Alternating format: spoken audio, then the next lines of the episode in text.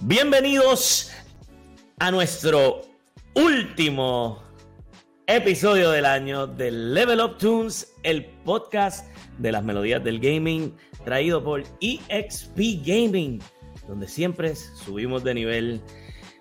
Mi nombre es Gabriel Liquid. Tengo por aquí a mi co-host preferido, Sorben y Profe, que están conmigo en este último episodio del año. ¿Qué es la que hay, Corillo? Uy, qué año. Estoy pompeado, mano. Pompeado, pompeado, pompeado. El fin y el comienzo. El fin y el comienzo. una aventurita que empezó en, en julio, no, en, agosto. En, julio fue que, que, hice el acercamiento y en agosto comenzamos a grabar.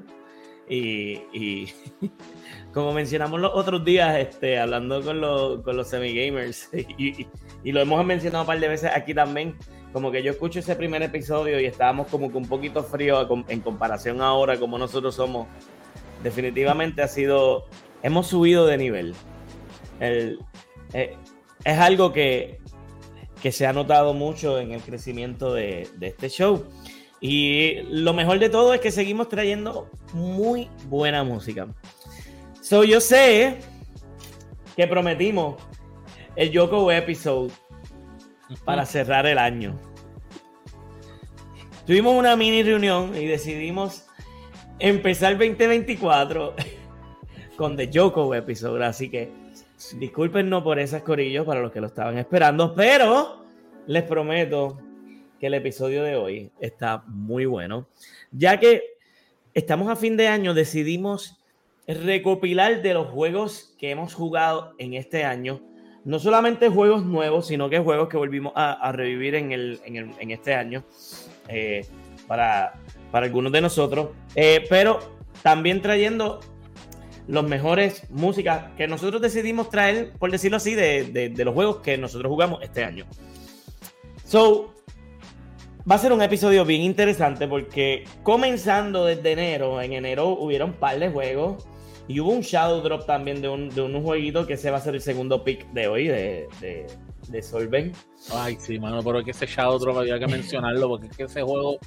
No, no, cuando toquemos el tema, hablo de. Definitivamente. porque es que para mí fue impactante, aunque no lo crea, me, me ayudó mucho en algo.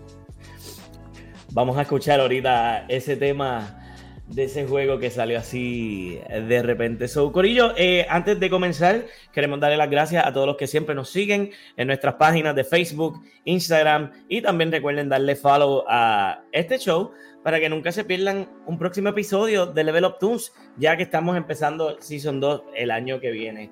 Este, así que bien pendiente a eso, que el año que viene va a estar muy bueno también.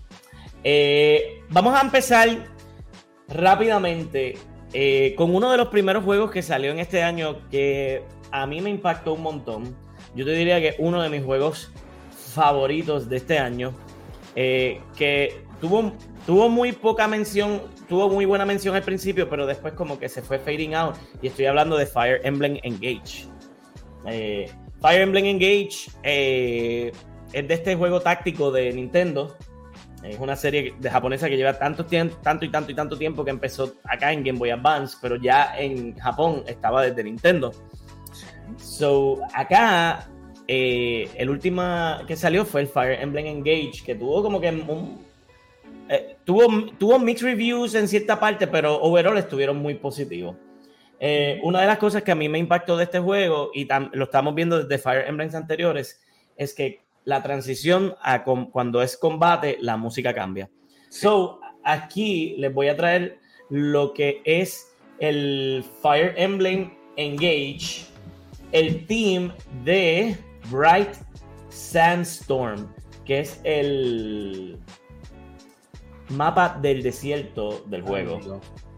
yo no juego todavía el de Tree Houses y estoy ansioso de jugarlo por el soundtrack. No me quiero imaginar que esta canción me va a hacer ahora mismo. Yo espero que no me haga empezar el backlog con un Fire Que Vamos. tiene un soundtrack brutal también. Pero brutal. Vamos a ver, vamos a escuchar este porque esta gente no decepciona con los soundtracks. Para nada. Vamos a escuchar Bright Sandstorm de Fire Emblem Engage. Ahí vamos.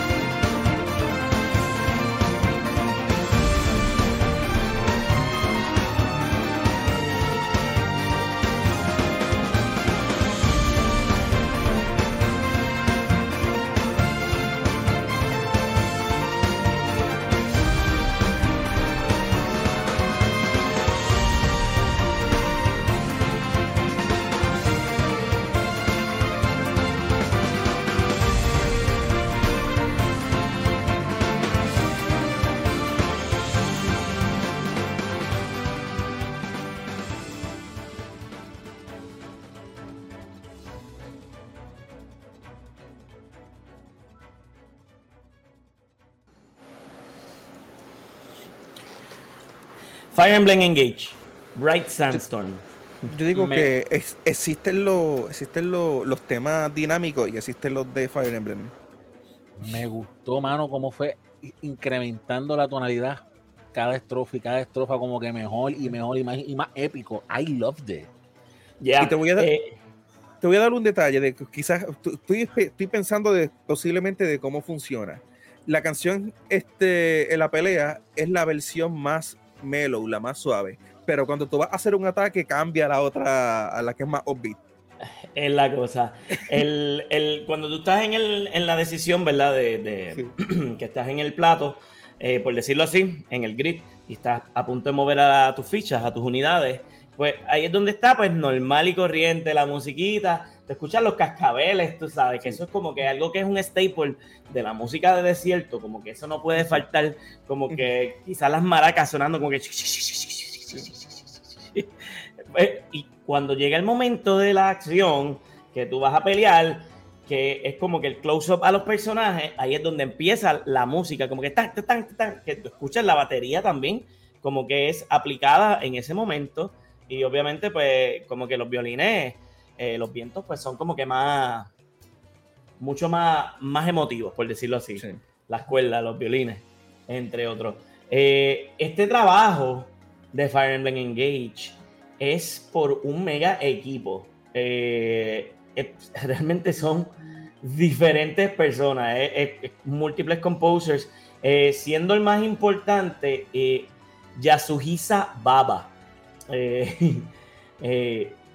él ha estado en varios jueguitos, él es el lead composer del juego como tal, y ha estado en varios jueguitos, incluyendo Fire Emblem Heroes, que era el de, si no me equivoco, el de móvil.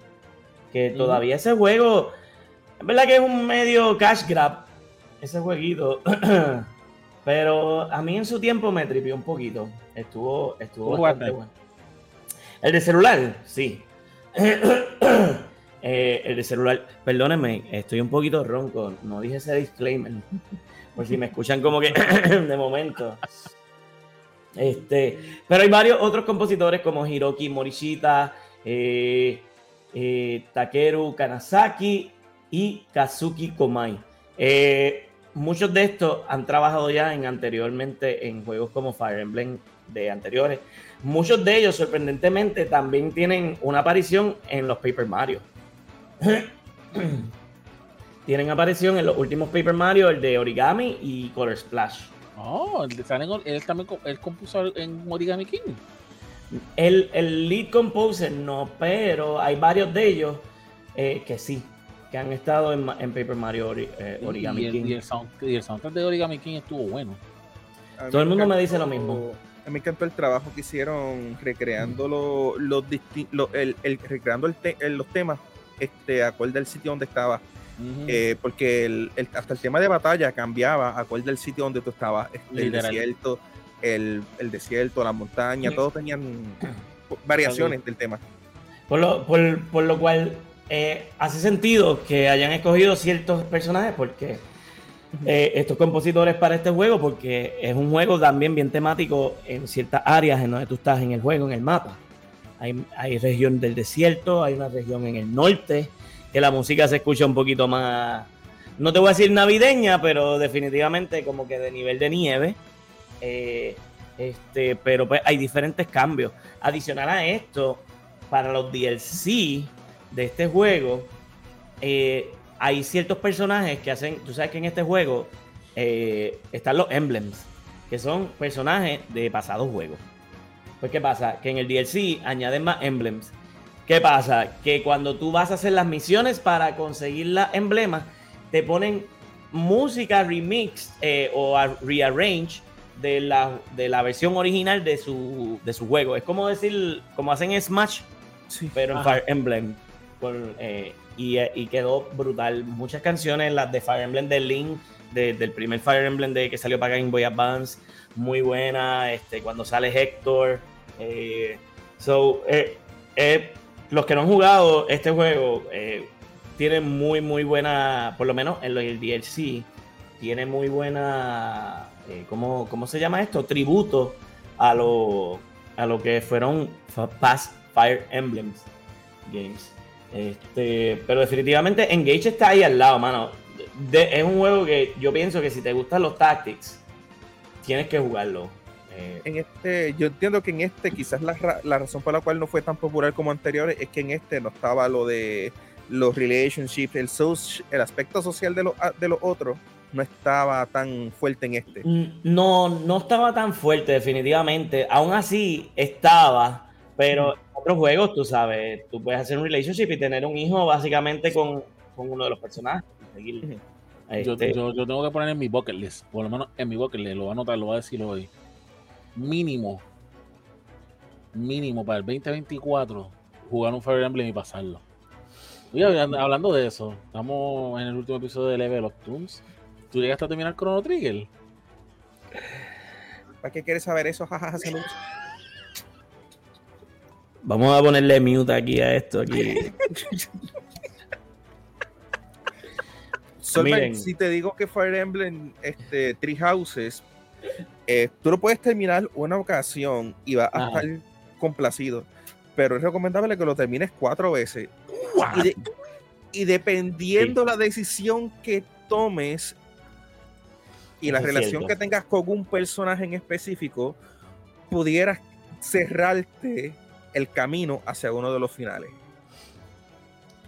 Así que tienes, que estar, bien pendiente de las decisiones que tomas si quieres el otro, el otro camino, el camino alterno. Three Houses, Houses tiene muy buen replay value en cuanto a historia. Este, yo digo que Engage tiene muy replay value en cuanto a combate. Eh, Three Houses, yo lo jugué y yo siento que carecía tanto de muchas batallas, no de tantas batallas como Engage.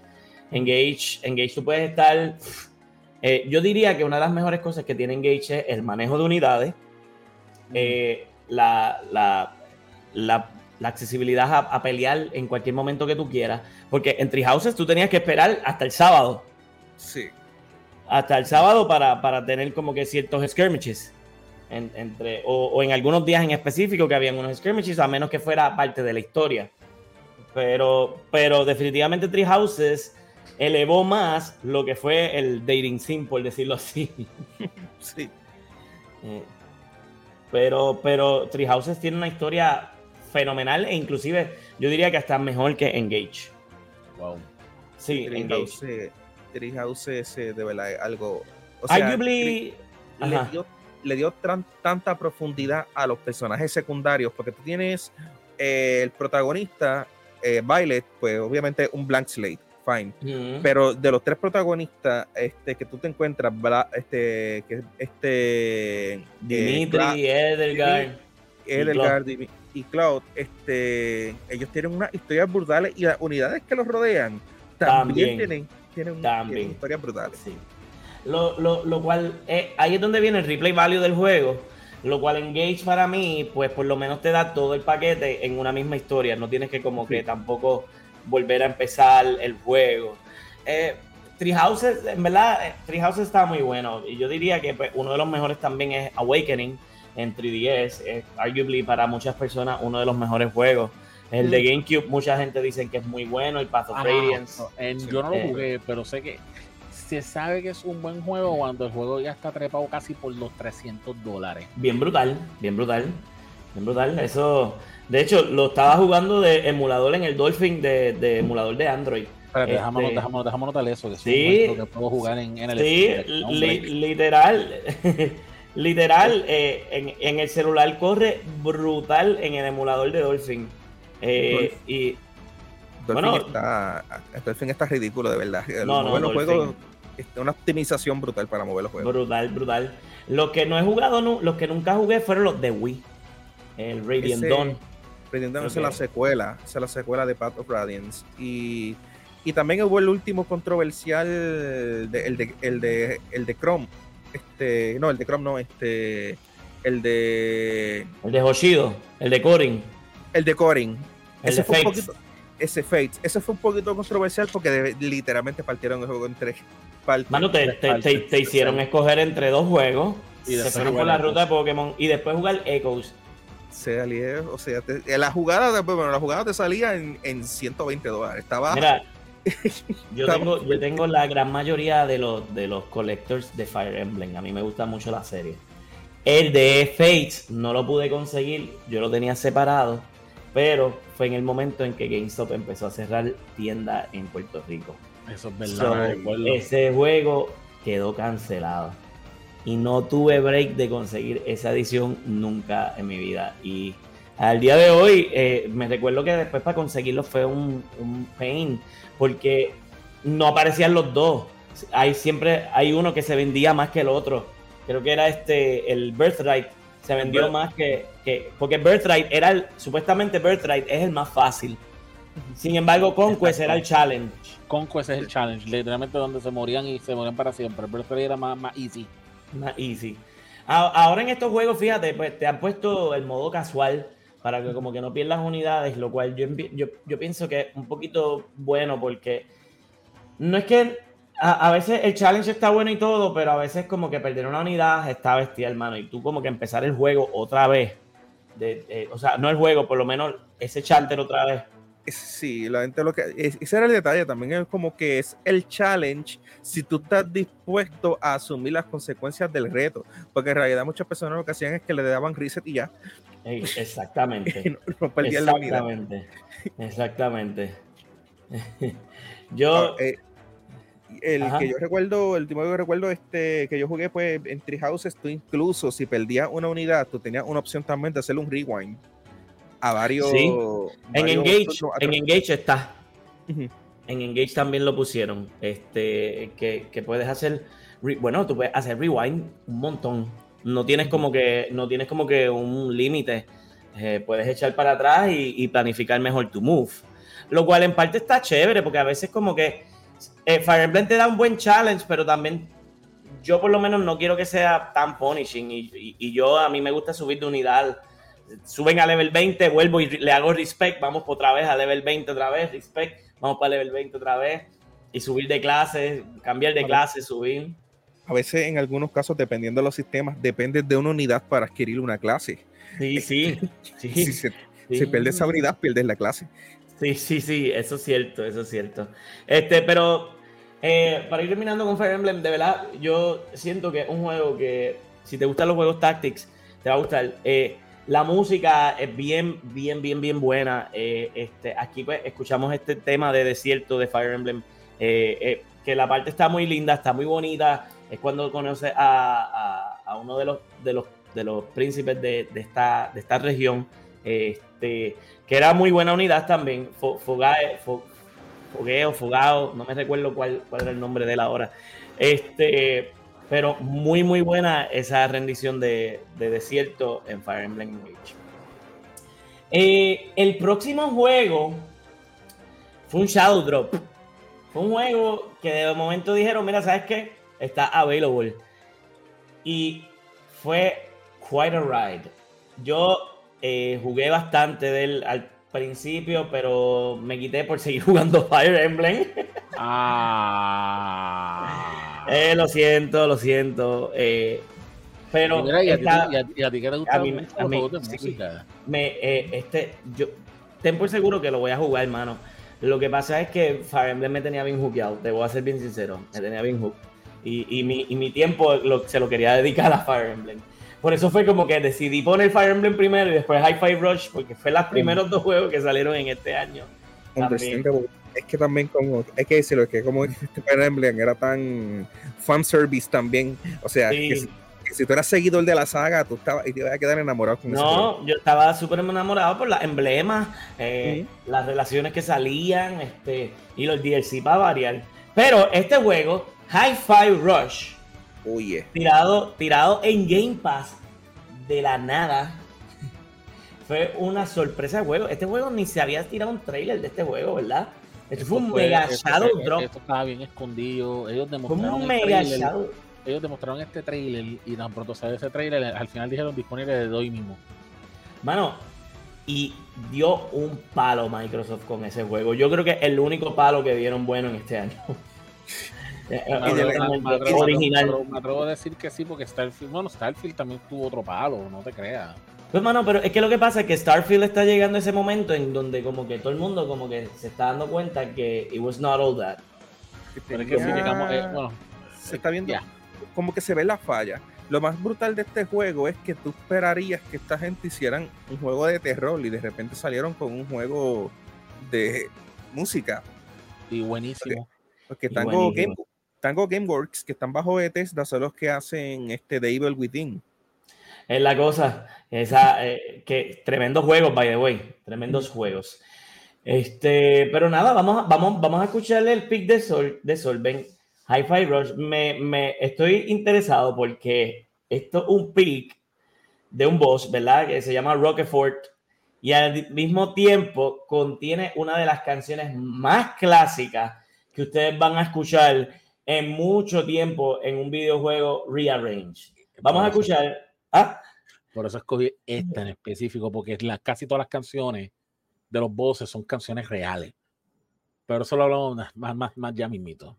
Dale. vamos a escuchar. Hi-Fi Rush, Rockefort, Boss Music.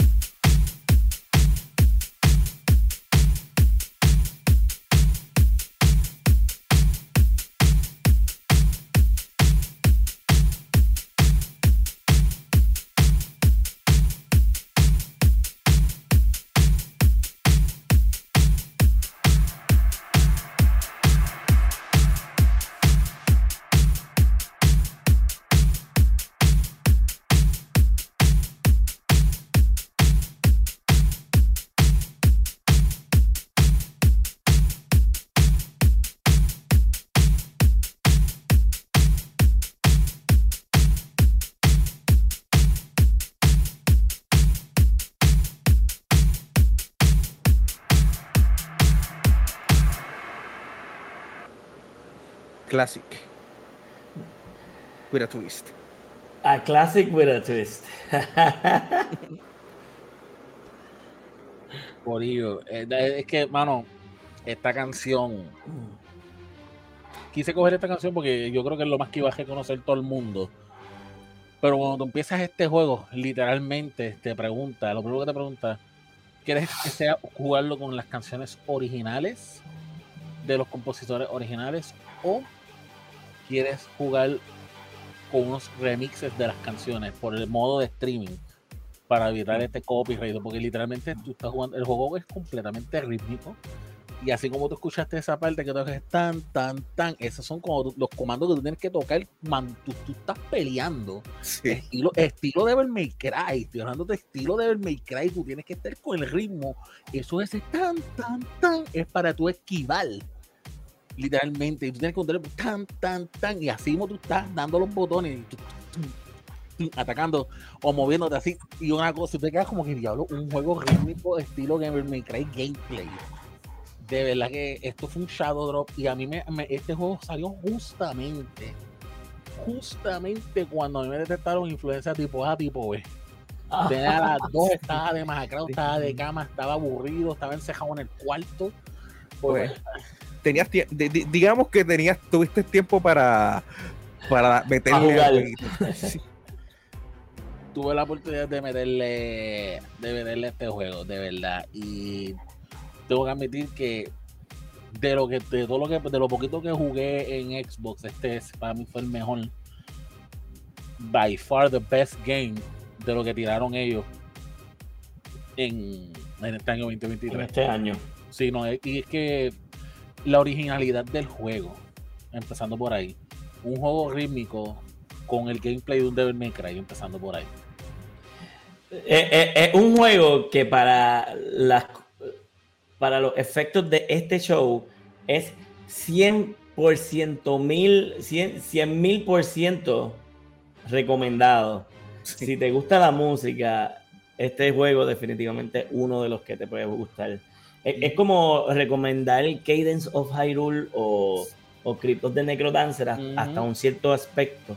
Porque al igual que esos juegos tienen un beat que tú tienes que, que estar pendiente. El movimiento, el movimiento de jugar, mover el jugador, mm, eh, por lo menos para esquivar se siente bien Candace of Hyrule, porque tienes que dar el timing correcto. Pero en cuestión de jugabilidad, lo fast pace que es, tú tienes que estar sincronizado full, incluso en la parte de abajo del juego. Te hay una barra, si, si lo quieres usar, hay una barra que te dice, este es el ritmo que tienes que estar tocando yo no lo usé porque yo lo sentía que estaba en el medio. De verdad me molestaba. Pero tú me habías jugando directamente los dash haciendo así todo el tiempo. O sea, yo tuve todo el tiempo en sync y el juego yo lo, yo lo quise streamear. Hubo un momento que lo quería streamear y yo dije, nah. Bueno, lo vas a gozar. Es que, lo vas a gozar. Es que es difícil jugar un juego rítmico. Te lo digo por experiencia porque yo streameé este African Rhythm Sí. Ajá. Y yo sé, hace que olviden, yo lo puedo streamear cómodo porque puedo mantener un texto con el público y es bastante llevadero. O sea, es simplemente seguir las notas. Pero jugar un juego de acción rítmico, no, no va, perdona, pero no va a estar pendiente de la. O sea, en, entre, entre Rhythm, si, él, si tú fallas, pues simplemente ves que fallaste. Ahí, si tú fallas, recibiste un mamallazo que te puede ser una muerte. No, hay loco, incluso hay una parte del juego que es un insta kill te tienes que esquivarlo exactamente si no morir. Lo mejor que te puede pasar es que te saque de ritmo y lo peor que puede pasar es que tengas que reiniciar el, la canción eh, o la sección completa porque pues es un insta kill o algo así. Y antes, ese es me llama mucho la atención. Cuéntame, eh, esta canción, cuando sale esta canción, ¿contra qué estás peleando? ¿Un boss? Hermano, literalmente esto es un boss. Eh, cada boss tiene su track original su jugabilidad exclusivo. Ejemplo, aquí estamos peleando, es el penúltimo boss, antes del último boss, por eso tú lo escuchas bien clásico, y es un domcito que cuando tú ves que se transforma en un lobo, por eso tú ves las diferentes versos, porque el, el, juego te va transicionando las canciones, como que empezó como que está normal hasta que empezó y empezó a acelerar y ahí es donde sale el lobo. Y entonces ahí el lobo, en la tercera fase, el lobo se pone más más hostil todavía. Entonces en la cuarta fase te van a jugar un minigame, literalmente porque si fallaste, si fallaste, es un insta kill. Viaje. Después de ahí el outro que está, que tú escuchaste, tú, todavía estás peleando con el contrariado ese. ya veo, ya veo por ejemplo, ya veo lo importante la importancia de la pieza y pues lo usaron en el penúltimo boss porque esa es la quinta sinfonía de, de Beethoven. De Beethoven. Para los que no conocen. Ajá. Sí, sí, dilo. Para los que no conocen, ¿verdad? Ludwig van Beethoven es uno de los compositores más importantes en toda la historia de la humanidad. Estamos hablando ya yéndonos a lo clásico fuera de lo que es música de videojuegos, que que, by the way, como es música tan y tan vieja, esto es música que ya no existe los copyrights y se puede utilizar, pero para muchas cosas. Y la hemos escuchado en diferentes rearrangements, específicamente para este. Y. Eh, pero. Eh, tienes que jugarlo, mano. Hay otras canciones que son más modernas y tú, tú los vas a reconocer. Sí, no, yo estaba, yo estaba viendo que, que aparecía este de Prodigy este, eh, si no me equivoco, Prodigy era la, canción este de Invader Must Die.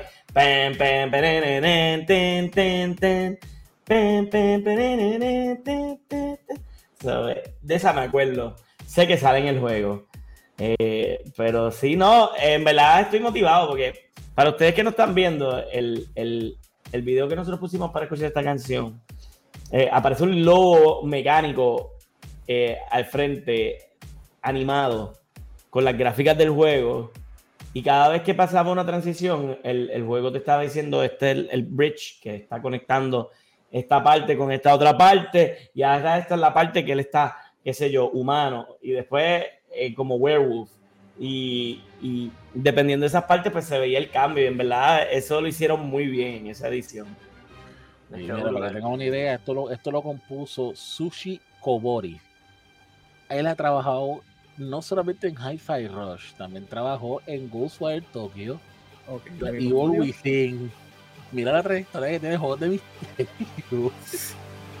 The Evil Within, incluso hasta Metal Gear Solid Peace Walker, loco. Eh, ADH. Tango Gameworks. That's Revolution. Makes... Yeah. La, uh, diferentes, diferentes tipos para llegar aquí. Eh, eso es para que tú veas la, que realmente para llegar a este tipo de creatividad musical realmente no tienes que estar centralizado en un mismo, en un mismo juego, sino que también expande horizontes. Pero este juego es bien, bien colorido, mano. Esta una de las cosas más atractivas para mí del juego. los colores y, el soundtrack. Y es bien adictivo, no te lo voy a negar. Pues yo lo pasé en dos días. Eh, ADH. No, no lo quería soltar lo, debería, debería agarrar.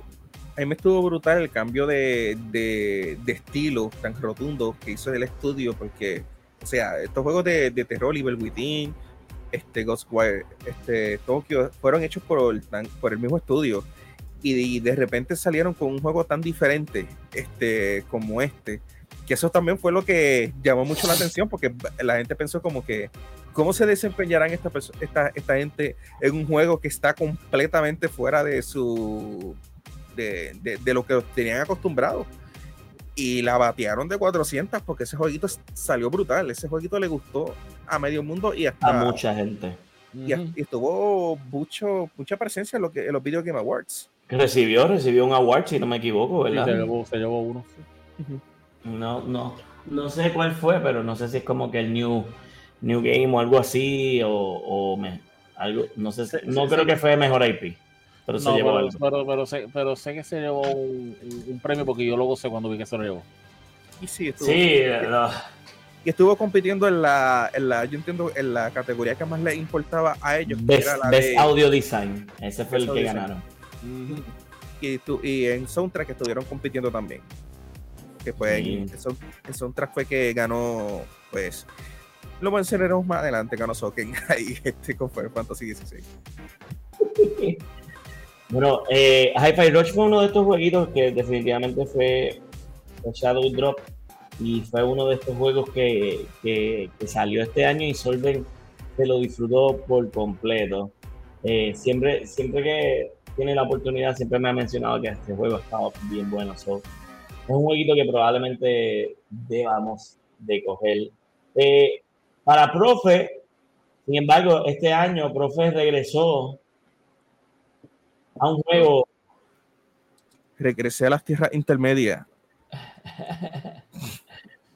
Profe dijo, ¿juegos nuevos? Nah. Como si, como, si, como si este año no tuviese suficientes juegos. Yo vengo jugando un juego del año pasado también.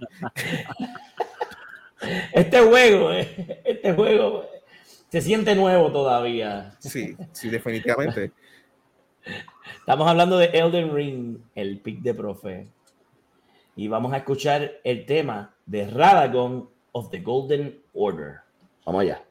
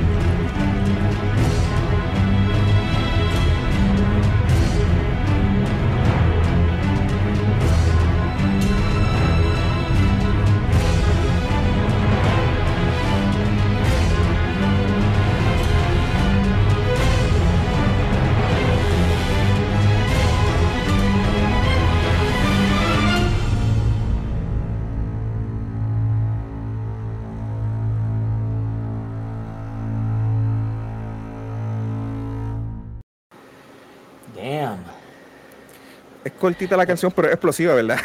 Esos son los, un minuto y 50 segundos más alcohol que yo he escuchado en mi vida. Profe, tú me acabas de traer pesadillas de vuelta. Bueno, lo que pasa es que esa canción tiene una. te, provoca sentimientos encontrados porque esa canción también es la del title screen. O sea, y cuando tú la escuchas por primera vez, tú como que no, no, no, la, no la relacionas con, tan, con nada malo, pero esta canción es la canción también del final boss del juego.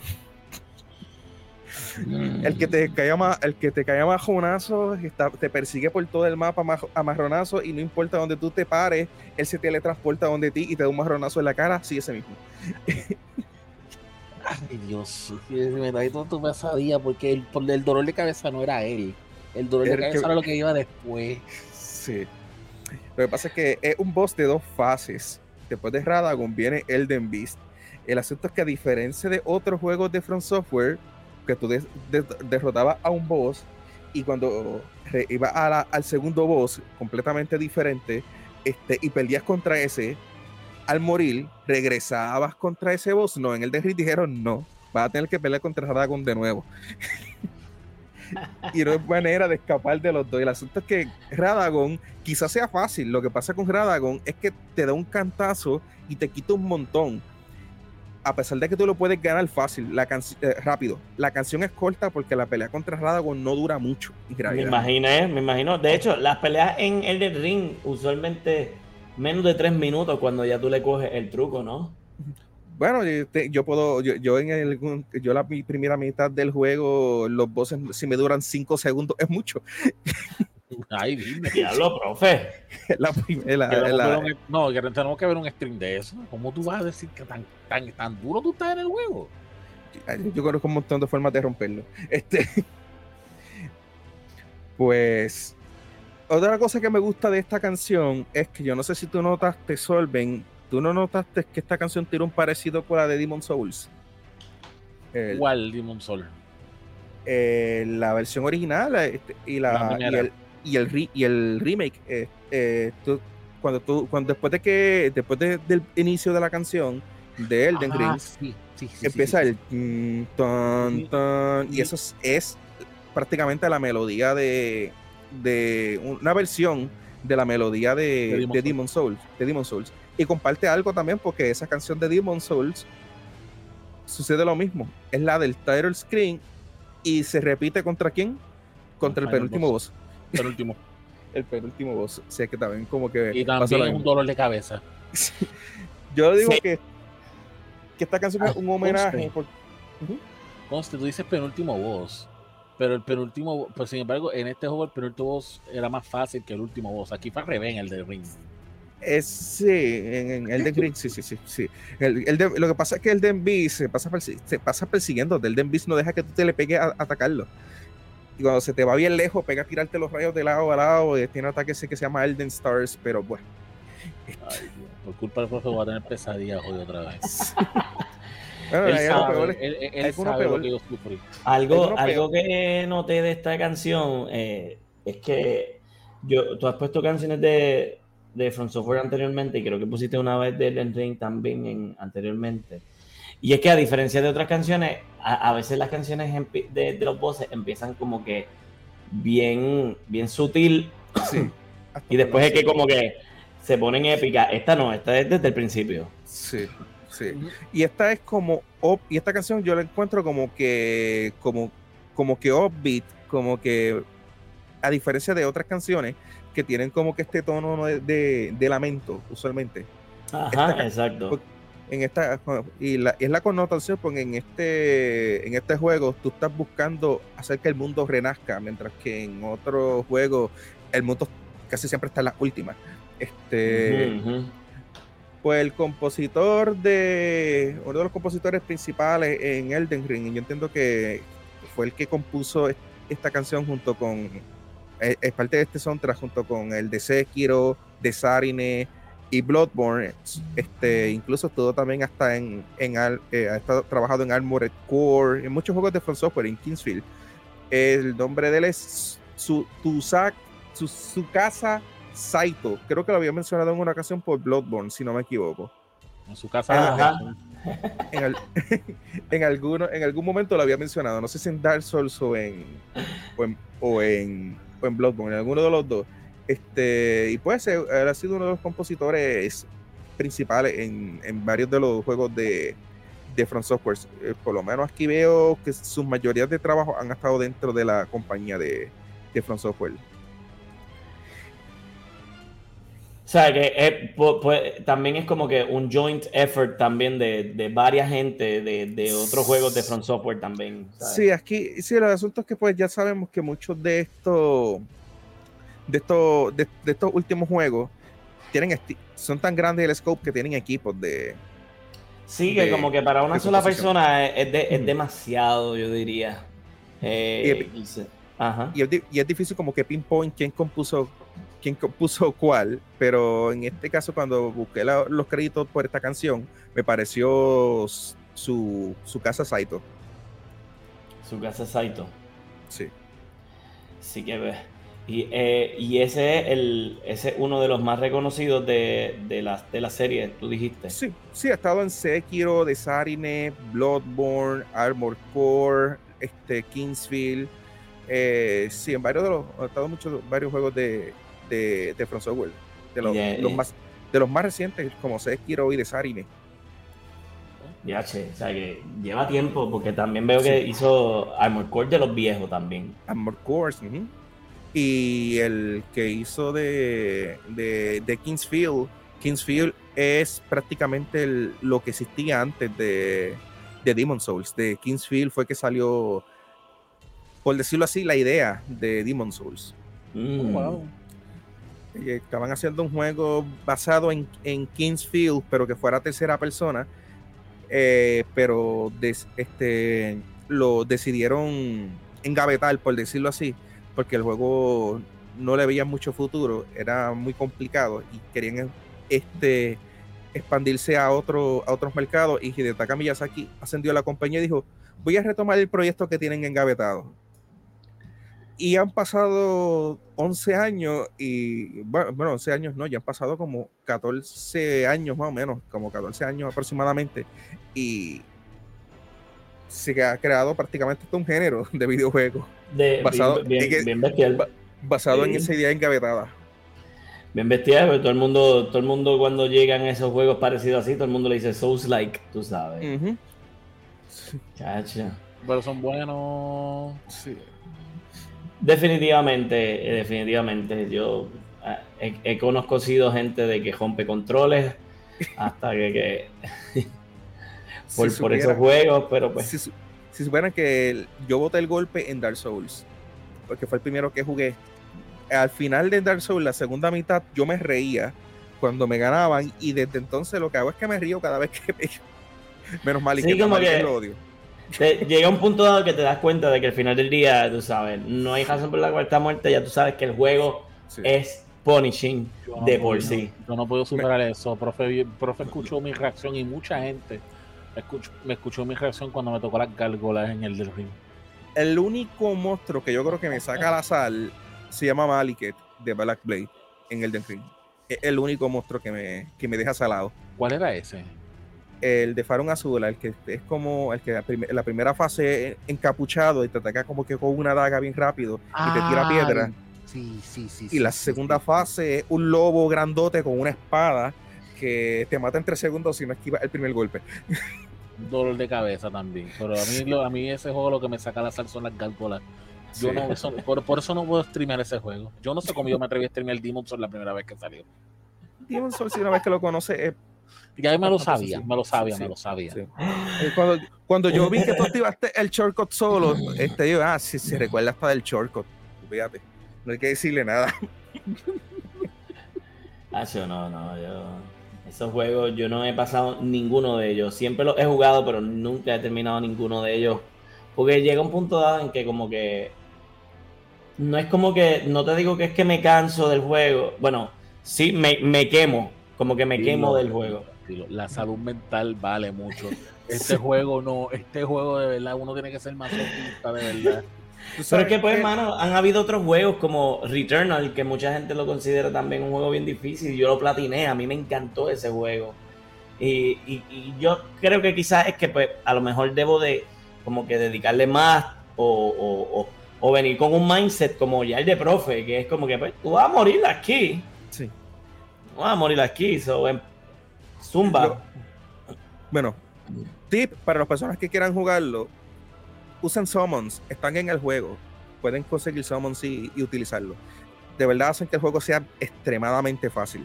Este, uno como Malik se fija en el summon y, tú lo atacas de lejito y le ganaste. Eh, en realidad están ahí, lo que pasa es que yo sufro mucho el juego porque yo no lo quiero usar. Ese es el problema conmigo. No, a mí, a mí, a mí, lo que, a mí, a mí el juego se me hizo fácil cuando conseguí la The Blood Sword. Ah, la roja. La, la, el Rivers of la Blood. que te da vida o algo así. Ya cuando conseguí The Rivers of Blood, el juego se me hizo bien fácil. Todo, todo, todo, todo, todo, todo hasta grindear. Para subirle level, todo súper, súper easy.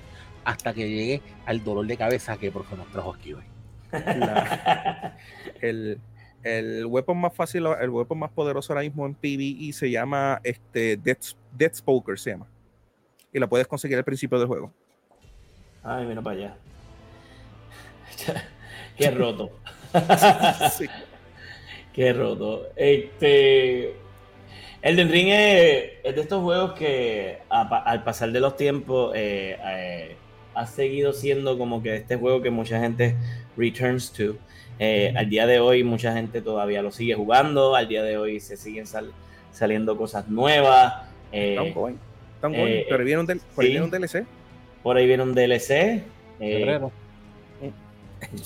Todavía, todavía no oficial, pero caramba, si lo llegan a tirar en febrero, yo no sé qué yo voy a hacer.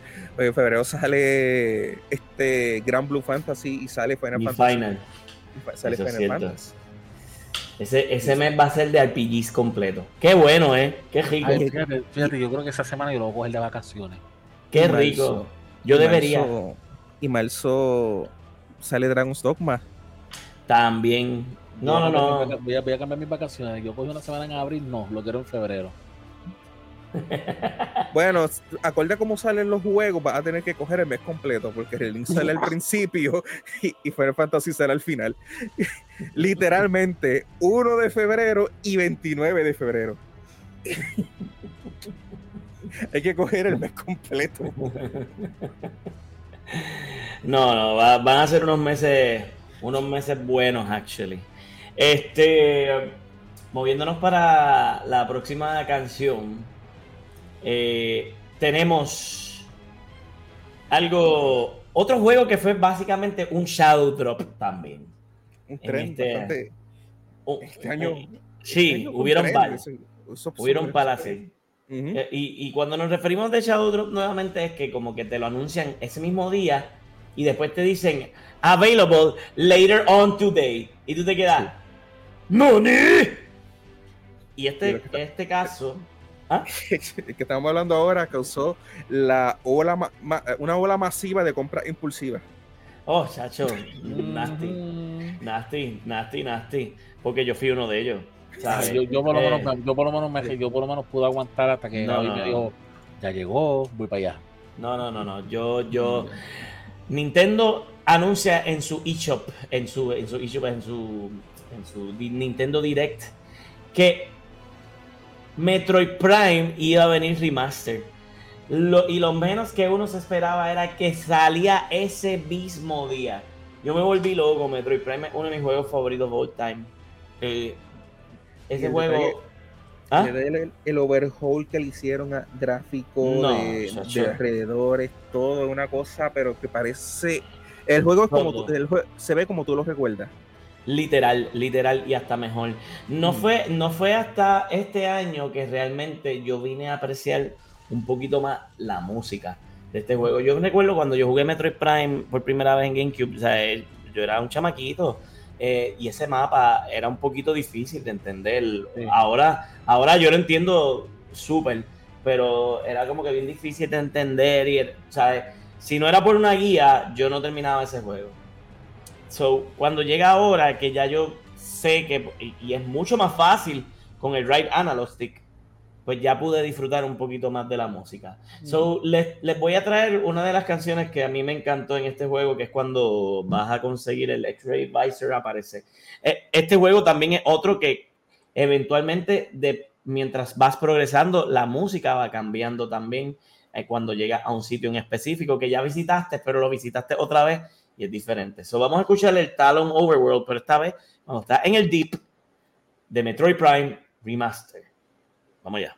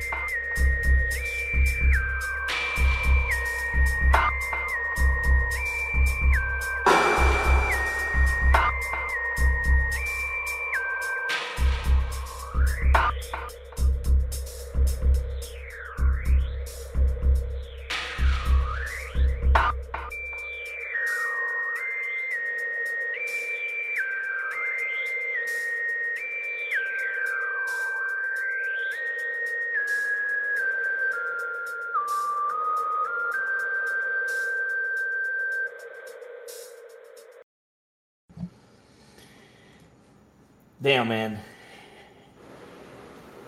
Ese, ese soundtrack, yo. Tiene, tiene algo especial porque además de ser música, se siente. No sé, yo siento que es como que parte del ambiente. Como que tú puedes. Como que tú puedes. No sé, como que sentir el ambiente en, en esa canción.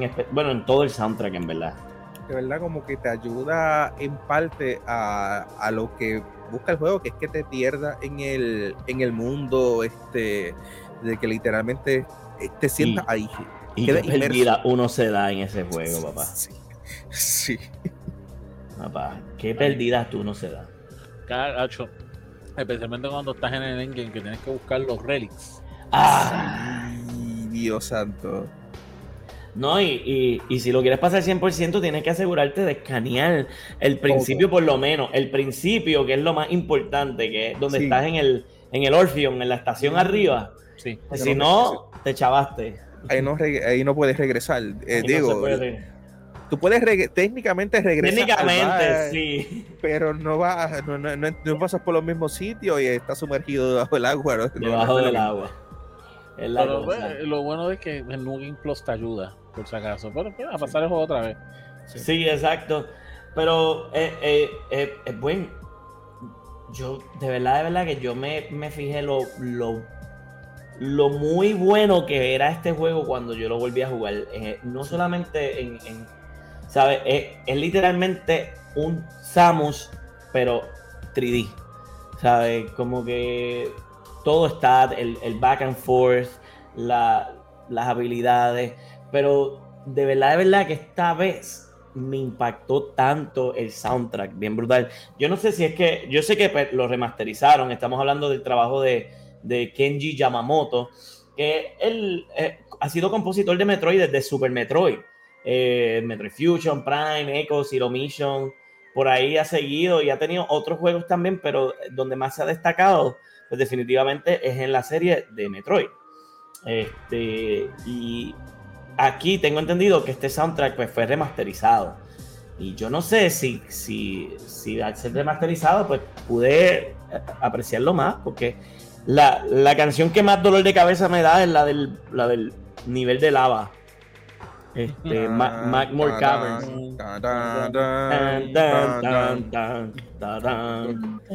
La persecución, la persecución ahí bien sólida. Ahí. Sí, Chacho, mano. Otra de las más tranquilas es Pendranadrift. Pendranadrift estaba bien nice. Ah, esa a mí me encanta. esa creo que estuvo por ahí en, una, en un Level Up Tunes. yo creo que sí. Eh, a mí me encanta Pendranadrift. Este.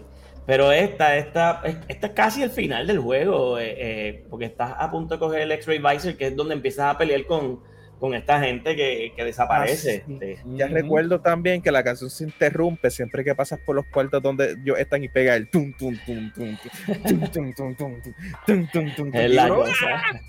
Ahí cuando tú sientes la verdadera atención o cuando, tú, voy a poner ejemplo, cuando tú estás tranquilo, que tú sabes que tú, vas tú estás bien overpowered, tú quieres terminar el juego rápido, que estás buscando solamente y de repente cada cuarto que tú entrabas pasaba ah, sí.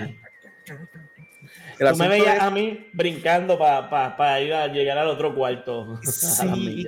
y, el, asunto es que tú podrías estar power, eh, bien, bien poderoso y tumbarlo rápido. Pero el asunto es que ellos se mueven tan rápido que. Ah, no, y, y este, o tenías que activar el, el X-Ray Visor o el Hit Visor para. Pa, pa. Había, había muchas cosas, este, pero definitivamente el soundtrack me impresionó un montón. Eh, yo honestamente estaba pensando que Nintendo se iba a tirar la maroma y iba a tirar este mismo año el 2. Como que era el mismo engine, era el mismo todo, ¿sabes? Como que yo, yo por aquella razón pensé que lo iban a tirar este año. Ya viene la segunda Shadow Drop en febrero y nos fastidiamos. Ahora sí, ahí sí, ahí sí, nos fastidiamos. Ay, chacho. Yo no, yo no dudaría. Yo, este juego fue un éxito. Yo te diría, o sea, eh, yo lo compré digital y lo tengo físico también.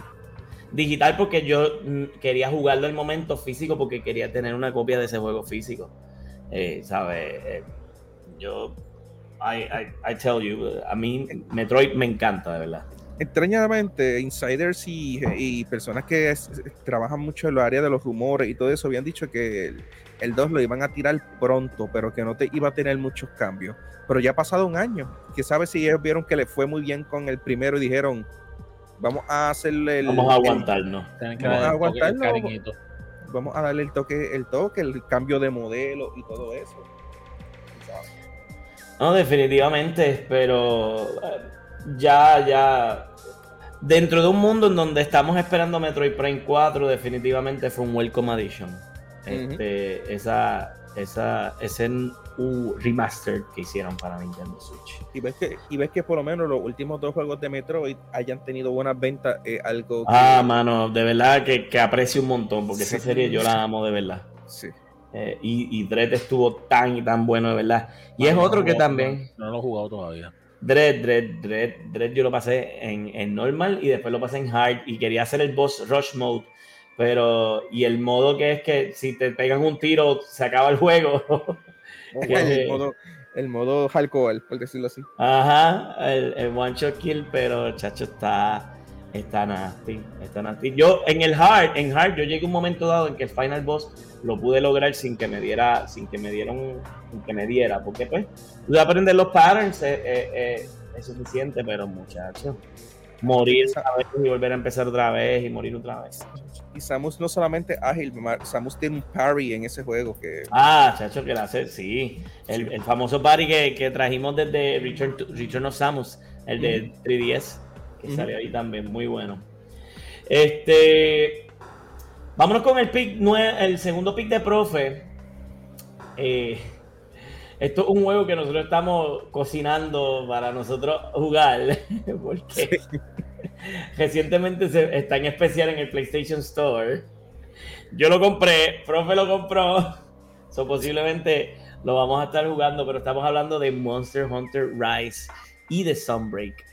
Eh, este, este juego no salió tampoco este año, pero un juego que a medida de que ha pasado los años siguen añadiendo, ya todavía le siguen añadiendo contenido, ¿verdad, Rise? A Sunbreak. Eh, eh, Sunbreak, eh, lo que vamos a escuchar es el penúltimo monstruo que añadieron. El último que añadieron, ya, ya, ya, ya por lo menos se puede decir que terminaron el ciclo de desarrollo este, del juego, pero estuvo como hasta mediados de este año tirándole este contenido.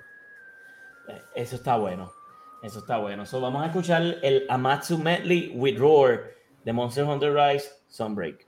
Vamos allá.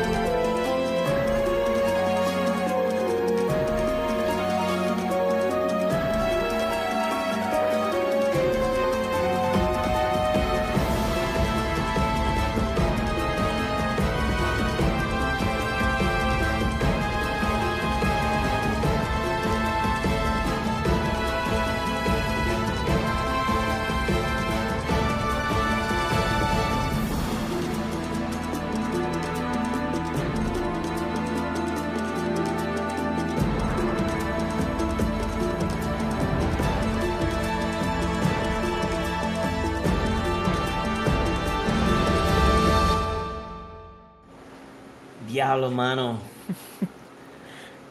Qué chulo. Me, para los que nos están escuchando, nosotros estamos viendo un video de, de, esa pelea. Me dio vibes de cucharadora de, sí, World sí, con, con, Diablo, pero qué duro. Eh, él es como, por decirlo así, el, el, el rey de la tormenta, por decirlo así. Porque controla viento, controla agua y controla electricidad. Se veía bien incómoda esa pelea. Sí, se veía difícil. El OS, de, hecho, es la, es la penúltima pelea de, de, de todo Sunbreak, o sea, de la, de la expansión. Y, el Sinogre sale, siempre. El, el sale a ayudarte y la conexión es porque este monstruo es returning. Eh, la primera ah. vez que salió este monstruo fue en Monster Hunter Portable 3 en Japón. Era el final boss. Y en ese juego, el monstruo insignia era Sinogre. Ajá. o sea que, que, lo, que básicamente eh, eh, fue el debut de los dos. De los dos, ok. Al principio vieron como que también el mercader del pueblo de Kamura, como que también este, iba a, a la pelea. Y es porque ellos tienen una historia personal con, con Amatsu porque Anamatsu fue la, lo que llaman el, el Calamity que destruyó el pueblo de ellos, el reino de ellos hace mucho tiempo atrás. Y pues el, este caguero, que es el, el Merchant, iba a literalmente tomar venganza de, de Amatsu. Este, literalmente era una misión suicida lo que iba a hacer. Después tú llegas con Utsuchi al, al, al área de pelea y tú logras persuadirlo para que él se quede y que Utsushi y tú, o sea, y los demás cazadores que se unan contigo vayan a pelear contra el monstruo. Porque en realidad es que la, la, nena, este, que también proviene de ese, de ese pueblo, si el merchant muere, ella se queda prácticamente sola. Es la, ella es la él es la única persona que, que ella tiene, se puede decir, el único familiar cercano de ella, que no fue familiar de sangre, porque pues todo el reino de ella fue destruido por, por el, por el monstruo este, por el monstruo. Damn, eh, la, la, canción, la can este monstruo tú dijiste que ya había aparecido anteriormente en otro juego. Sí. Y la canción, la canción de, de, de, ahora es parecida anteriormente, si tú te recuerdas al, al anterior. Fase, la fase 2, eh, la parte de la flauta es el motivo principal de, de la canción original. Oh. Es lo que es lo que suena más en la canción original. Es, lo, literalmente es lo que tú más lo que tú más estás esperando de la canción, ellos lo pusieron en la fase 2, que es la parte de la, de la flauta esta, una flauta un poquito más deep, que es el esa partecita. Este es, la, lo, es, lo, que más predomina ya, lo que más predomina ya en el, en el, en el otro. En, en el juego anterior, en la en el anterior. En el anterior, que, que era de PSP, pero solamente lo lanzaron en Japón. Ah, porque era el, Portable 3. Sí, Portable 3. El monstruo me apareció, ese monstruo me apareció en Generations y Generation Ultimate. Mm. Ese Monster Hunter no lo jugué. Pero estoy pompeado porque me motivó, me motivó bien brutal. Eh, voy a comprarlo, lo voy a comprar, lo voy a decir, lo voy a comprar. como, y ya como que dijeron, tenemos que llegar ahí. y morir unas cuantas veces contra él porque no está fácil. no, me imagino, o sea, eh, la pelea se ve molestosa tú porque tú estás en el aire. Mientras estás en el aire, no puedes usar el silk como que para escaparte o, regain balance o algo así. La idea es esa, la idea es que observes por dónde es que viene el ataque y uses el wirebox para moverte. Para moverte, sí. Pero hay, una, hay un ataque peor. No lo presentaron en el video, pero ustedes vieron cuando giró hizo un montón de y, cargó un montón de electricidad en el video. Eso es, un, eso es un ataque. Toda el área se, se, se, cubre de electricidad y tienes que correr hasta unos wirebox grandes que hay para agarrarlo, irte al aire y quedarte suspendido con los wirebox. Porque el piso está completamente lleno de electricidad. Si lo pisas, la vida empieza a bajarte. Damn. Que, so, el, el, compositor de este juego, básicamente me imagino que el mismo de casi todos los Monster Hunter. Aquí hubo un, un, trabajo combinado. ¿Oh, sí? Eh, en eh, Satoshi Ori hizo el hizo el, de Monster Hunter Rise y pues su, oh. su, idea como tal de del soundtrack era este muchos sonidos japoneses con vocales. Y, claro, para darle el, el, el, ambience del juego. Y Mana Ogura este, eh, hizo gran parte del de Sunbreak. El de Sunbreak era más orientado a western, a sonido, a, composiciones tipo este, occidentales, como más europeo, con sonido más europeo. Aquí, como esto es un rearrangement y la versión original, la canción original es este, por decirlo así, era bien japonesa porque en el caso de Monster Hunter Portable 3 también era una villa tipo con estética japonesa. Yo entiendo que quien estuvo más al cargo de esa en particular fue Satoshi Ori. Mm. El Satoshi Ori es como que the guy, the Monster Hunter guy de, de, la pues, serie como tal. Sí, hay que estado en. También trabajó en Resident Evil 7, este Biohazard y en y Ultra Street Fighter este, de Final, de Final Chapters. Que ha estado, estado, en varios, estado en varias composiciones también por ahí. La verdad el caso es que eh, se escuchó muy bien, la, la, canción tuvo tanto, tuvo tanto como que, ajá. Yo me reía cada rato escuchaba el grito del monstruo. Por alguna razón me daba risa. Sí, fue, fue, ajá. Y otra cosa que me gusta de esta pelea es que tiene mucho sonido ambiental de viento, de sonido de lluvia y todo, porque pues ah está entre medio de una tormenta. Estás, entre medio de todo. O sea, no, te digo, me recuerda a cucharada ahora full de, de World. Eh, que era más o menos así en ese estilito también.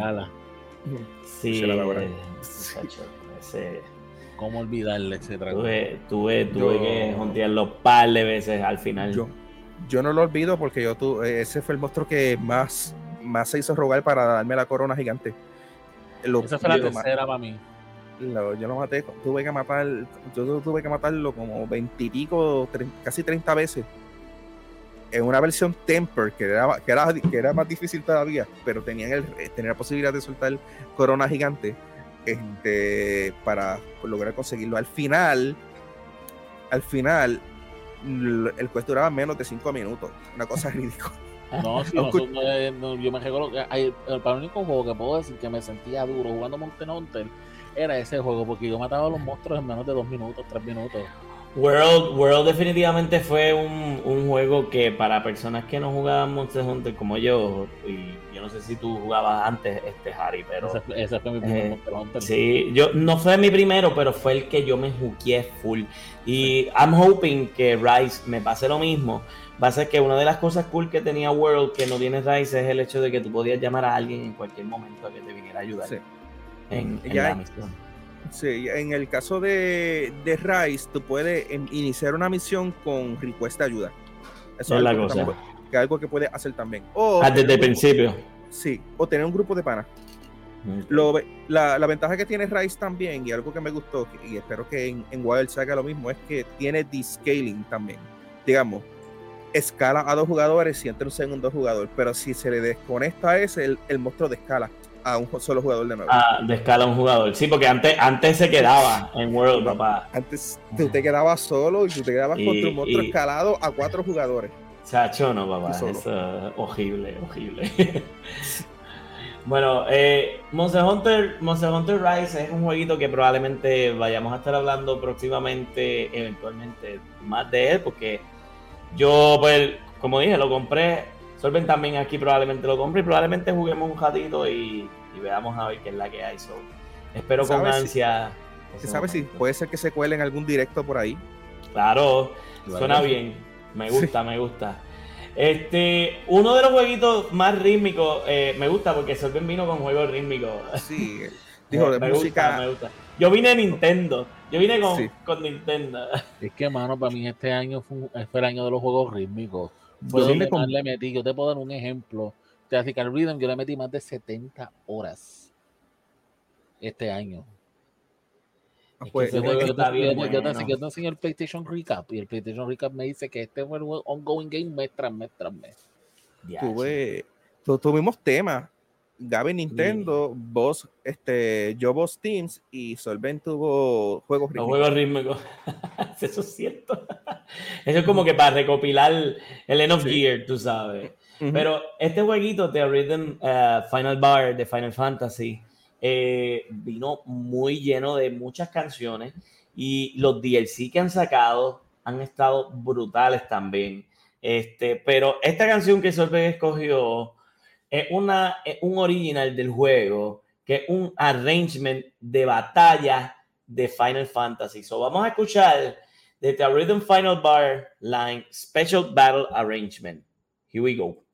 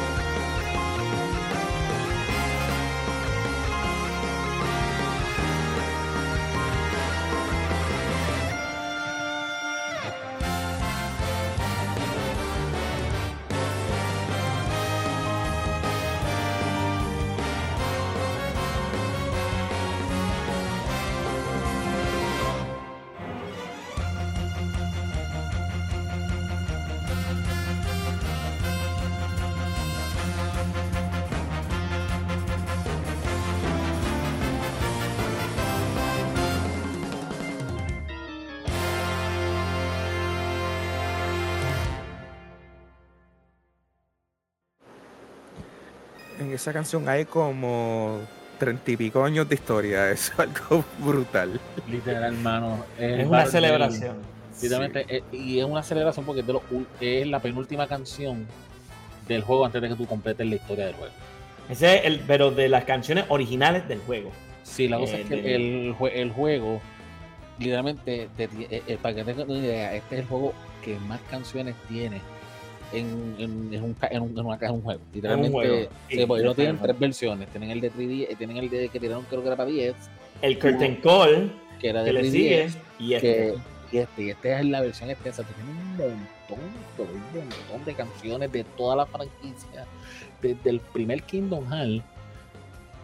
Mira, Kingdom Hearts, Dios mío. Desde el primer Final Fantasy. hasta incluso hasta el penúltimo Final Fantasy que había salido, que es el de Chaos. Chaos. el, el Stranger of Paradise. no, eh, pusieron 10, eh, por lo menos en este arrangement, eh, pusieron DLC del 16 también. Sí, hay DLC del 16, pues, salió hace poquito. Este, para que tengan una idea, esta canción específica, tú no desbloqueas esta sección de canciones hasta que tú, si lo juegas en el orden que es, pues tú lo vas a desbloquear en lo último. Entonces que tú pasas un level y te dan una llave y esa llave tú la desbloqueas para jugar cualquier otra otro otro sitio. Si quieres Final Fantasy 2, Final Fantasy 3, Final Fantasy 4, el que tú quieras.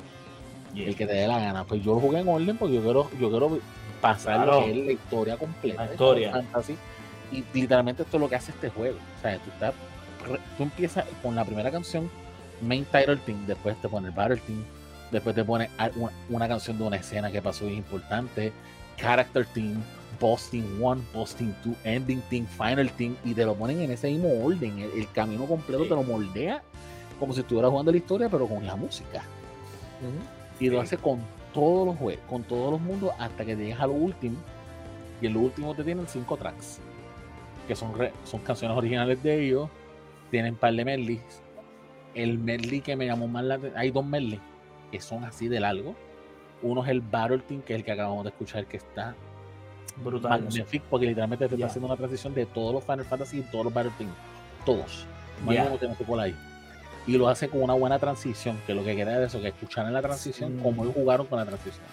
Me encantó, me encantó este al final que pusieron el, el bajo del principio del el, el bassline de, de, con el que empieza todos los, los Battle Teams, pero lo que hicieron fue tirar el main team, que empezó tan tan tan tan tan tan tan tan tan tan tan tan y ahí se terminó la canción yo wow yo no sabía que podían hacer eso ah y no sé si te diste cuenta pero al final también se tiraron un poquito de, de la canción este yo no recuerdo si es este Battle, Battle at the Bridge pero pusieron el estuvo ahí estuvo ahí también estuvo el de Final Fantasy 1 el del 13 el, boss el boss del 4 estaba el tema de Seymour sí, es verdad estaba el de el de The Man Machine Gun sí el, el tema de boss fight de Final Fantasy 7 la batalla de Beatriz y del 14 ah, también estaba. Sí, y también, sí, eso, eso lo de este, Protecting My Devotion del 9 también. El literalmente, este juego es la. Eh, eh, Solven trajo, o sea, juegos clave de, para personas que le, que le guste música de, de juego. Los dos picks de Solven son juegos que tienen que jugar. The Rhythm no es, no tiene modos fáciles, pero es una también es una celebración completa de música de Final Fantasy. Y como dijo, tiene tanta y tanta y tanta. Tiene hasta del muerto este Final Fantasy Mobius. También tiene música. Tiene de Mobius, eh, tiene del online. Tiene 32 tracks. Del 14, papá. Del 14, 32. Sí. Tracks. de, lo de, vela de esta manera, si no, quizás no le vaya a meter mucho juego, en ocasiones tú, uno compra los soundtracks. Aquí estás comprando el soundtrack más grande de, es posible de Final Fantasy Plus, Octopath Traveler, Mano, Saga, Default, Saga y Bravely Default. O sea. Yo me compré la versión de 100 dólares. Porque te vino con todo el DLC adicional y entonces ahora te están tirando el segundo wave de DLC que es aparte. Que es aparte. Es aparte. Y ahí está Chrono Trigger, Chrono Cross, eh, eh Saga, Live Alive, este. Final Fantasy XVI. Sí. Final 16. Nier Automata. Nier Automata, muchacho, no puedo creerlo. Y, y el asunto es que también mientras tú tocas las canciones, Saga Frontier, Ahí, mientras, tú, mientras tú estás tocando las canciones también en el juego, usualmente en pantalla hay una representación o de batalla o de eventos que ocurrieron. Mano, te voy a decir algo de eso. Yo recientemente saqué el propio en este juego y fue para mí uno de los más enjoyable.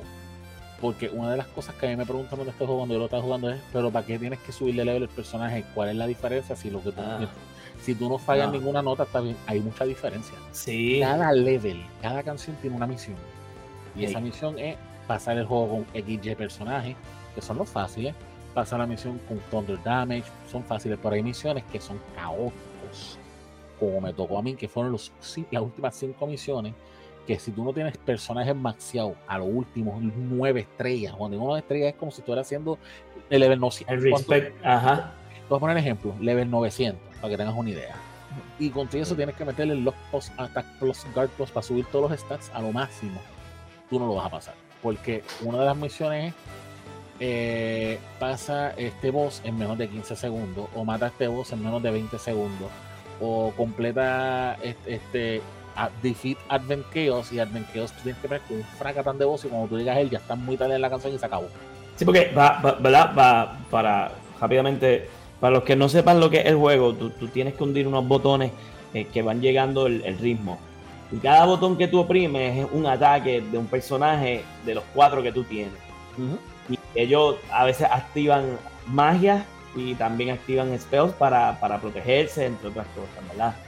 Eh, so, tú tienes que también acomodar a los personajes de cierta manera con ciertos ataques en específico Literal. para, para, para, para, ¿verdad? Poder cumplir con la meta de- del gol de la, del juego, que es como dice Solven, es ridículo, a veces con matar a un boss bien rápido. va. Mira, yo te voy a poner un ejemplo. Hay una misión que, y esto es para que tú veas cuál es la misión. Esta es cuando tú estás peleando con Yujebon. Ajá. Oh, ¿Sabes que en, en el juego de Final Fantasy Sí, X, tú 10. tienes que, tú tienes que matar cada summon. Pero la misión, la misión que te ponen en este es hacer cuatro summons en el transcurso de la canción y los summons es lo más difícil para sacar. Pues yo tuve que coger una táctica, poner un equipo completamente summoner, subirlo a level 99, después que lo subí a level 99, poner todo con la habilidad de que esa baja suba lo más rápido posible y poner el summon que menos cargada para poder pasar esa misión. Tú me estás diciendo que ellos pusieron el boss battle más fácil del Final Fantasy X y lo convirtieron en, la- eh, en una de las canciones más difíciles de En Souls. Like.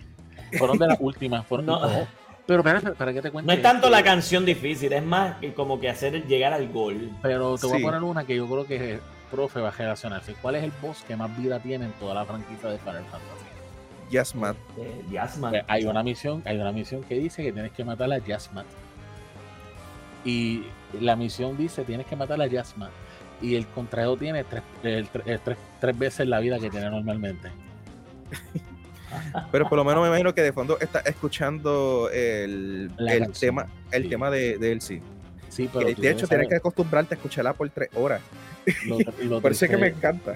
Lo triste del caso es que la única forma de poder pasarlo, yo fui con un equipo completamente nueve estrellas. Y yo no logré la misión. Diablo. ¿Sabes cómo lo terminé logrando? ¿Cómo? Y yo lo estaba pasando Perfect Chain, que no fallaba ni una nota. Es, el único, es la única misión que tuve que buscar una guía. Para poder lograrlo, tuve que hacer un equipo con última. Y con todo eso que el equipo de última guanchoteaba. No fue hasta el último segundo, hasta la última nota, que dijo defeat. Y en la espalda arriba vi mission Es complete. Mission Complete. Ay, papá. Por lo menos y no se renew. El tipo, el tipo, el tipo está difícil. A mí me da gracia porque en Final Fantasy 12 él, tiene, él, hace, él hace el ataque renew. Y si tú tienes este. Y si, tú- eh, y si tú, y él, él usualmente creo que tiene, se hace este. El, el reflect. El reflect. Pero si tú tienes. pero si como él tiene reflect, él le hace reflect a uno de tus aliados. Y le hace el renew a uno de tus aliados para que rebote y se lo pegue a él. Y se lo pega a él. Él es un desgraciado. Esas peleas siempre son las mejores. Son bien challenging, son buenas. Pero una eh, inteligencia artificial que tiene ese, una inteligencia artificial que tiene ese voz, una cosa brutal. para ir rapidito, eh, Eh, no hay mucho que decir. los compositores de esto son un montón de compositores a través de la serie de Final Fantasy. Sin embargo, encontré que la canción fue un arrangement de Yuko Komiyama, eh, la cual ha trabajó también para los Pixel Remasters en los arrangements, eh, que son muy buenos. Y profe, estuvo en Monster Hunter Freedom, Monster Hunter World, también estuvo en Kingdom Hearts 3 como additional composer, parte del equipo, y en Melody of Memories también hizo arrangements. So, esta es la persona que llaman, tú sabes, vamos a arrange aquí. Esto un, es, un, es un free agent, entonces hablando de, que un free agent, básicamente. Sí, estoy motivado porque yo estoy probando en el Dolphin Mega Man X Command Mission y ella una de los compositores. A mí me gusta cuando, cuando salen como yo, que sale como que son free agents, que pueden estar en cualquier compañía. Sí, es la cosa. este, pero sí, eso es parte de. Eh, esa fue nuestra última canción de el año y vamos para el bonus eh, song de el año también. Cuando empezamos Level of Tunes, eh, el, primer, el primer bonus song fue de Final Fantasy XVI. fue básicamente una de las canciones que pues que era Find the Flame. Find the Flame. que estaba buenísima. So, eh, a Profe se le ocurrió añadir de bonus song también Final Fantasy XVI, que es básicamente la última pelea contra última también, que está súper emotiva y también pues tiene líricas también. So, vamos a escuchar All as One de Final Fantasy XVI.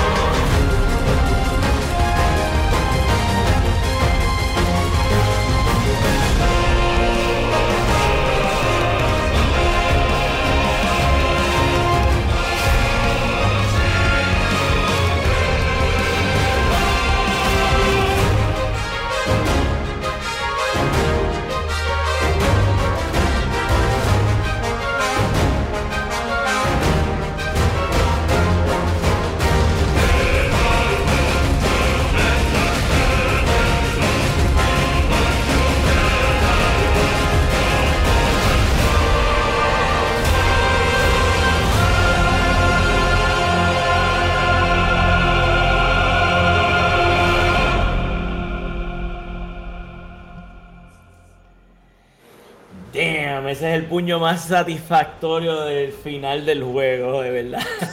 Sí, sí. No, y la línea que le suel la línea que le suelta antes haciendo juego con Final y Fantasy, la única fantasía aquí es tú, es la tuya, es la tuya y este vas a ser el final witness. Sí, tú vas a ser el último testigo. eso, eso, eso fue como Sí, sí, sí. Es, como que ahí sale Peter Griffin. Eh, eh, he said it. The name of the game. Damn, este. Yo no había tenido la oportunidad de ver esta canción con las líricas. Yo tampoco. Eh, y, el video que nosotros vimos eh, parece un video de música porque cada parte de la lírica está hablando de uno de los, de los dominants. De los dominants. Este, de los este, icons. de los icons, las piedras, este, habla de las rocas, de Titan, habla de... Del Tempest, del Darkness. los va mencionando uno a uno y al principio como la, por la forma en que tú, tú no entiendes muy bien las líricas, este, tú piensas que es un loop, pero no. Las líricas cambian entre, la, entre la primera sección y la segunda.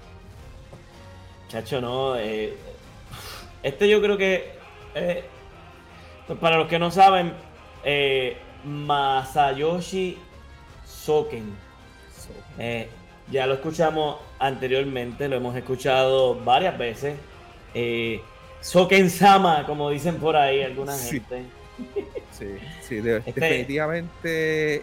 Si alguien, si alguien puede llenar los zapatos de, de Nobuo Uematsu en la saga de Final Fantasy, es Soken. Probablemente es Soken. Este, de hecho, Final Fantasy en los Game Awards, Final Fantasy XVI ganó este Best Soundtrack. O sea, eh, no había mucho que decir ahí. Este, este juego, desde principio a fin, tiene un soundtrack a otro nivel. Todas las batallas de los icons son bien memorables. Y hasta el final, es que esta, esta pelea, eh, es que, tú sabes, tras que el main team del juego eh, es, como que una fusión de, de Find the Flame conjuntamente también tiene el, main team del juego. En una parte lo escuchamos tú. No, no, no, no, no, no, no, no, no, no, no. Literal. Este. Más todo lo que está pasando. Y, este juego tiene algo bien mágico. Que es que cuando están estos clash. Que tú tienes que estar hundiendo el cuadrado bien rápido. La pantalla como que se mueve, tiembla contigo. Y, y te da este sense de como que tienes que darle más duro. Pero al mismo tiempo te. No sé, como que a mí me, yo me sentía que, yo era Clive. Yo como que, ¡Ah! como que vamos. Era como que era un momento y, la música como que elevaba eso a otro nivel más. El, estilo de este soundtrack es más cinema, es de lo más cinemático que ha hecho que han hecho para, para un Final Fantasy. Este, 100% definitivo. De hecho, dicen que en efecto sí se fue por una línea más cinema que de juego este, por la estructura en que está hecho todo, que parece más un soundtrack de una película de Hollywood que de un juego como tal. Y es algo que tú notas, porque en realidad este, muchos de estos, de esta secuencia, la música es lo que le da el, toque fuerte a cada uno de los clashes, a cada una de las peleas. Porque todas, las todas las batallas, todas las batallas tienen su propio soundtrack en, y en algunas partes pues hay algunas variaciones de, de Find the Flame, específicamente en el momento donde el juego te dice tienes que ganar ahora, pues ahí ponen eh, Find the Flame usualmente porque es el tema de Clive. Y por lo menos y tú, tú, dices, ah, por lo menos ya estoy cerca de ganar esta, esta batalla, pero cuando tú estás escuchando, digamos, Titan, esa escena donde tú estás mm. cayendo, que toda la escena es ellos cayendo. Hacho, mano. Hacho, mano, no. El, el, yo, estoy diciendo, yo no sé cómo este juego no se llevó el Best RPG of the Year. La realidad del caso es que eh, fue bien. Es un juego bien controversial para muchos fans de Final Fantasy. Yo nunca había visto tanta división de los fans de Final Fantasy como para este juego. Eh, y tú verás que en años consiguiente la gente va a decir, diablo, este juego de verdad está bueno. Lo jugué y de verdad me gustó. Eh, lo mismo que pasó con la serie de Final Fantasy XIII. Los fans de Final Fantasy siempre tienen la costumbre de no apreciar el juego reciente. No, porque o, quieren que sea igual de clásico o, o turn-based, o si no están que no, que quiero que sea más open, pero no, que quiero que sea muy lineal porque de momento fue muy open. Sí. Es, un, es, un, fanbase difícil. Pues, vamos a, vamos a recordar el 9. Es un fanbase tóxico. Es un fanbase tóxico en, cierta parte. Vamos a recordar el 9, por ejemplo. El 9 una de las razones por las cuales el 9 no llama mucho la atención es porque los personajes eran caricaturescos. Y nada más por el concepto de que los personajes eran caricaturescos y ya habían visto, porque ya estaba en promoción el 10, los realistas que se ven los personajes en el 10, picharon el 9 de una manera brutal. Pero cuando la gente pasó el 10 y les dio por regresar al 9 y vieron el juegazo que era, por eso es que el 9 ahora mismo está en el estado. uno de los top. Pero en su momento, en su momento quizás no lo apreciaron tanto, como que hicieron, fue bastante overlook en su momento y es por, por eso. Estamos eh, hablando no, y, quizás probablemente pase lo mismo para, para, para Final Fantasy XVI, honestamente. Este. Y da pena porque la verdad del caso es que es un buen juego. O sea, Final Fantasy XVI realmente es, tremendo juego. Eh, yo puedo entender la, la, la diferencias entre otros Final Fantasy, pero nunca, yo creo que a ningún Final Fantasy se debe de medir con la vara de otro. Porque cada uno tiene su identidad y sus cosas. Eh, ¿Sabe? Y, siempre me ha gustado que para bien o para mal, Square Enix, el equipo de Final Fantasy, siempre le ha dado por experimentar. Final Fantasy siempre ha sido, eh, siempre, Final Fantasy siempre ha evolucionado para jugarlo, eh, para jugarlo este, seguro y clásico, ellos tienen a Dragon Quest. Con Dragon Quest ellos van a la segura sin mucho cambio. Pero con Final Fantasy y sabe Dios si eso cambia ahora para el 12. Que, pues, Algo me dice que puede que cambiarlo, ¿sabes? Yo creo que no necesita, honestamente. En mi opinión, Dragon Quest necesita un cambio. Eh, yo, eh, no me yo, no me molestaría con que quede, se, que se mantenga turn-based, porque los turn-based han demostrado, este mismo año se demostró que un juego turn-based tiene espacio en esta época. Porque ganó juego del año un juego turn-based. Este no, no, siempre, la verdad, la verdad, el caso es que siempre, siempre se ha notado porque hace años atrás Persona 5 eh, ganó Multiple Game of the Year Awards y era un turn-based también. eh, ¿sabes? Pero, sí evolucionaron si sí evolucionar, un poquitito la fórmula, no le vendría. Claro, claro, claro, definitivamente. Este, una, eh, Ha sido años de que sigue, los turn siguen dando candela. Octopath Traveler 2 fue uno que salió este año y bien leve mencionado en muchos, en muchos lugares y es tremendo juego también.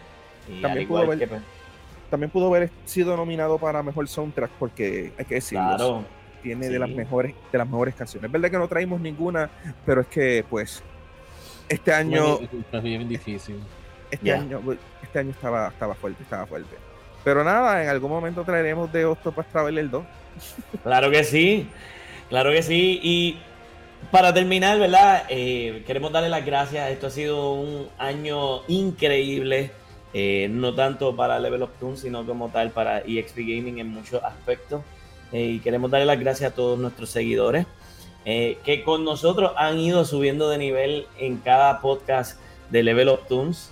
Hemos aprendido de muchos compositores en este año. Hemos mencionado a muchos iguales en, o sea, que nos hemos dado cuenta que hay muchos compositores bastante famosos que han aparecido a través de la trayectoria de, de, este show en, en diferentes juegos no solamente en, eso. Yo sé que pues, muchos de los RPGs son los juegos que más este, se denotan más por música, pero aquí estamos pues tratando de, investigarlo de todos lados, de donde sea, hasta en juegos de carreras como en Mario Kart, hasta en Rhythm Games también que hemos tenido.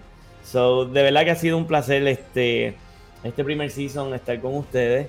Eh, ha sido un año bien interesante y esperamos que el año que viene eh, sea uno de muchos frutos en Level of Toons y lo que viene por ahí para EXP Gaming. So, nuevamente recuerden que darle follow para que cuando comencemos nuevamente con nuestro Season 2 ya el año que viene, que lo prometido es deuda, de Yoko Episode. Empezamos con eso. Ahí. que viene venimos sólido porque venimos hasta con un episodio que vamos a empezar a traer invitados. Claro que yes. Así que va a estar bien, bien interesante. So, denle follow para que nunca se pierdan ese episodio. Y por supuesto, síguenos en nuestras redes por Facebook y en Instagram. Y nada, Corillo. Eh, espero que la pasen bien. Espero que disfruten este episodio. Que tengan un excelente despedida de año. Ustedes también, Solven y Profe. Gracias por Igual. Igual a todos. Eh, así que nada. Eh, esto ha sido Level Up Tunes, el podcast de las melodías del gaming. Y será hasta Season 2. Nos vemos.